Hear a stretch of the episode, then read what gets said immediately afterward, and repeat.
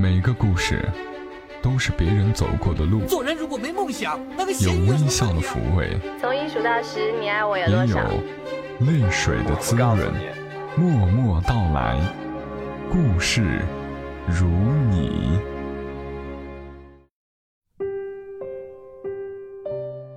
默默到来，故事如你。嘿，我亲爱的朋友们，你还好吗？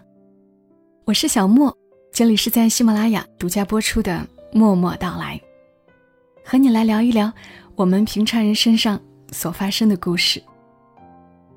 今天要和你分享的文字来自于作者赵挺，节选自他的新书《外婆的英雄世界》。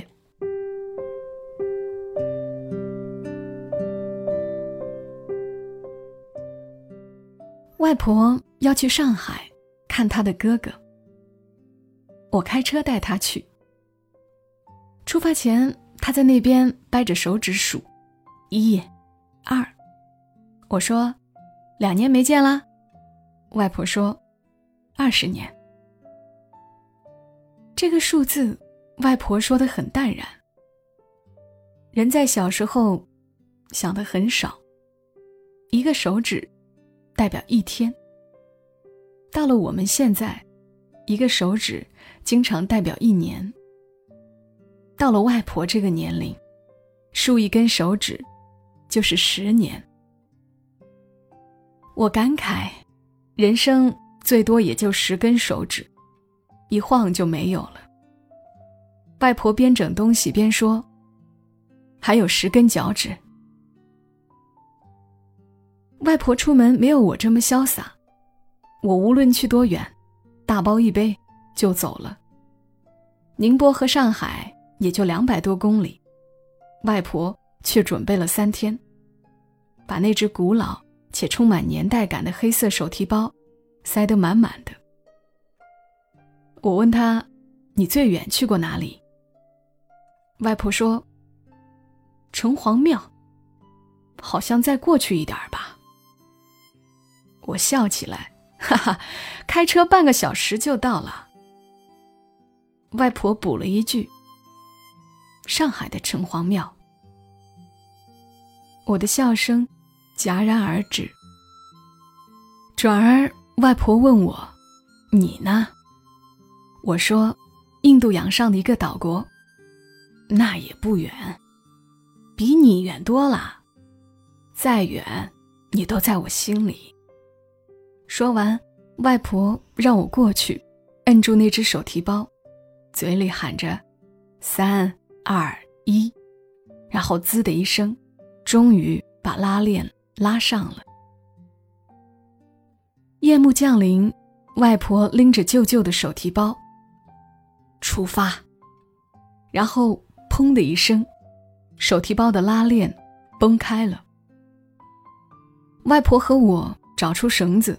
扎了十多圈，然后向我伸出五根手指，我一惊，这包五十年了。外婆说：“不，我是停的意思，再扎下去就解不开了。”为了避开上海的限行和高峰期，我们选择在晚饭后出发。六点左右，我们的车子驶上杭州湾跨海大桥，在我们的两边。是漆黑的海面，以及跨海大桥上连绵起伏的灯光。我说：“两边就是大海。”外婆望着漆黑而又空旷的海面说：“大海汪洋，忘记爹娘。”车里正在播放张震岳的《再见》，我问外婆：“怎么突然说这话？”我就随便背一下老话。然后说：“有点冷，空调再开高一点儿。”我伸出手，他一挡：“你好好开车，我自己来。”突然车里歌声大作，我说：“按错了，这是声音按钮。”外婆“哦”了一声，继续换了一个按钮。我说：“这是收音机，还是我来吧。”外婆问：“会爆炸吗？”我把着方向盘说：“这倒不会。那就再让我研究研究。外婆在充满旋钮和按钮的中控台搜索了半天，期间开关音乐好几次，还吱吱吱的搜出各种波段。当我开过夜晚的杭州湾时，外婆终于找到空调按钮，把温度调高了一点儿。汽车驶入上海的高架，周围高楼密布，灯光璀璨。外婆像个小孩一样，看着窗外。我问她：“又想到了什么老话？”外婆说：“过去看不到这些，没法用老话说。”我和外婆在上海待了五天，和她的哥哥一起叙旧。然后外婆被他哥哥带着，茫然又惊奇的。穿梭在这座被称为“魔都”的城市，在上海的南京路步行街，外婆站在一头金牛面前，给我拍一张照片吧。然后伸出剪刀手，在繁华的城市里，苍老的笑着。外婆用五天的时间，和他哥哥讲完了二十年的故事。其实外婆也没讲什么，很多东西也记不清楚了，只能祝各自今后一切安好。如果大家都能活得长一点儿，那就选个地方再见。人生不过如此，远去的和未到来的，都是躲不过的执念。外婆依旧提着她扎了十多圈的手提包说。阿婷，咱们回去吧。我们在下午离开上海，在高架上，外婆看到上海的东方明珠塔，还有徐家汇各种魔幻的高楼。外婆一直侧着头，安详的看着窗外。开过了一大半的跨海大桥，她突然说：“我听到了潮水的声音。”我笑笑说：“嗯，我也听到了。”潮水声过后，车里响起李健的声音。小时候，妈妈对我讲：“大海，就是我的故乡。”外婆一扭头：“哎呀，原来是收音机里的呀！”我说：“你醒啦？”外婆说：“我一路都没睡着啊。”外婆说，她一路都在数数，数完徐家汇的高楼，就数跨海大桥上的路灯。据外婆统计，徐家汇有四十六幢高楼，跨海大桥上有三百四十七盏路灯。时代真的不一样了。我说：“你第一次来上海的时候是怎么样的？”外婆说：“我的头发还全是黑的。”那第二次呢？就是现在。外婆和我讲，她的哥哥十几岁就到上海来当学徒。那个年代有一大批宁波人去上海。他还记得那一天，和自己的父亲一起到宁波的江北岸，陪哥哥上了开往上海的轮船。汽笛声一响，他和父亲在江北岸。和哥哥挥手告别，那一声汽笛声，至今都令他印象深刻。半个多世纪过去了，江北岸的水依旧向东流向大海，而岸边的一切早已变了模样。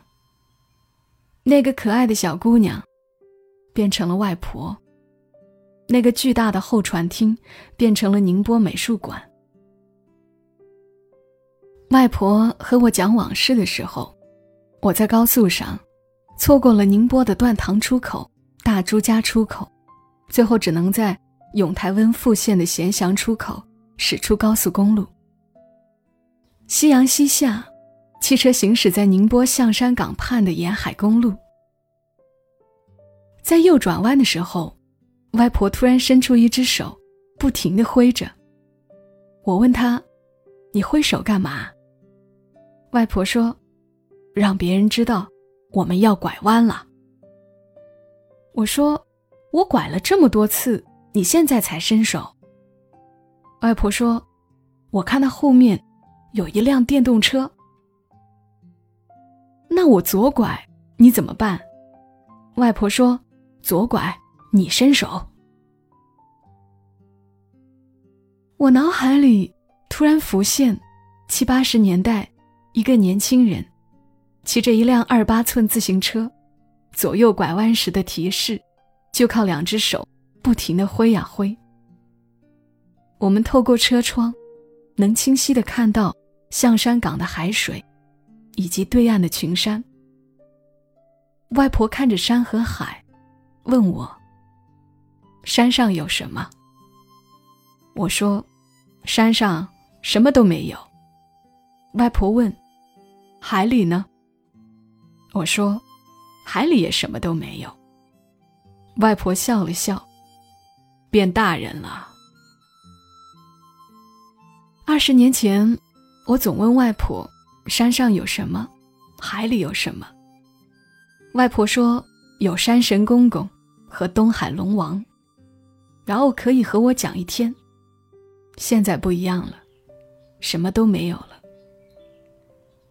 车内正在播放张国荣的《似水流年》。浩瀚烟波里，我怀念，怀念往事，外貌早改变，处境都变。情怀未变，我将车往市区方向开，打开车窗。初冬的海风也显得有一丝温暖。我突然想起件小事：很小的时候，清明时节，左邻右舍小朋友会跟着大人去山里扫墓。我因为爷爷奶奶、外公外婆都健在。所以不用去扫墓。当我羡慕那些小孩子可以出去郊游，就问外婆：“为什么我不用去扫墓啊？”外婆把手抬到半空中，信不信我打你？我说：“打完了就可以去了吗？”外婆把手放下来，把我揽到怀里问：“为什么想去扫墓啊？”可以去爬山啊，摘杜鹃花呀，抓小蝌蚪啊。外婆说：“很久很久以后，你就可以去了。”二零零七年夏天，我的奶奶去世，我和堂哥坐在深夜的路边吃着烧鸭面，不发一语。突然，我想起小时候外婆的这句话：“但愿。”很久很久以后，是个永远不会到来的时间。此时，外婆歪着头睡着了。夕阳将最后一点余晖，落在他布满皱纹的脸上。望着海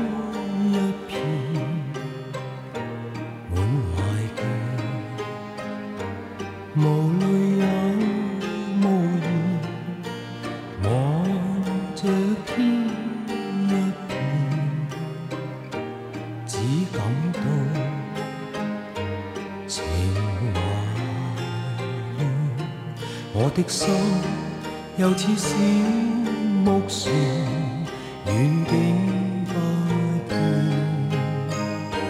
但仍向着前。谁在命里主宰我每天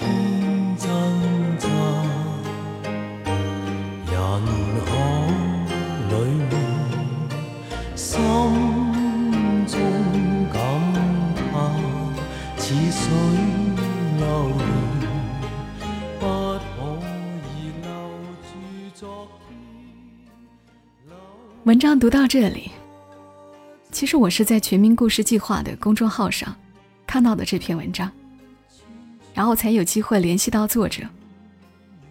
我喜欢这篇文章，作者赵婷似乎没有特意写什么，又好像什么都写了，就是那种仿佛自己的外婆也在自己身边的感觉。看完，过了好一阵儿，才觉得眼睛热热的。如果你也喜欢这样的文字，也可以关注一下赵挺的新书《外婆的英雄世界》。好了，这期节目就到这儿啦，愿你一夜好眠。小莫在深圳，和你说晚安。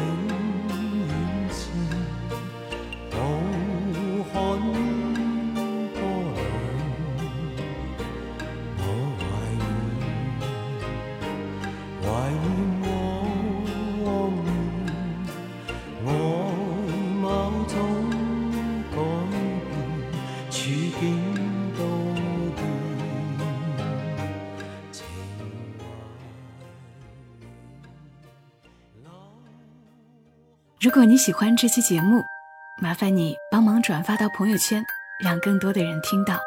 小莫在这儿，谢谢你。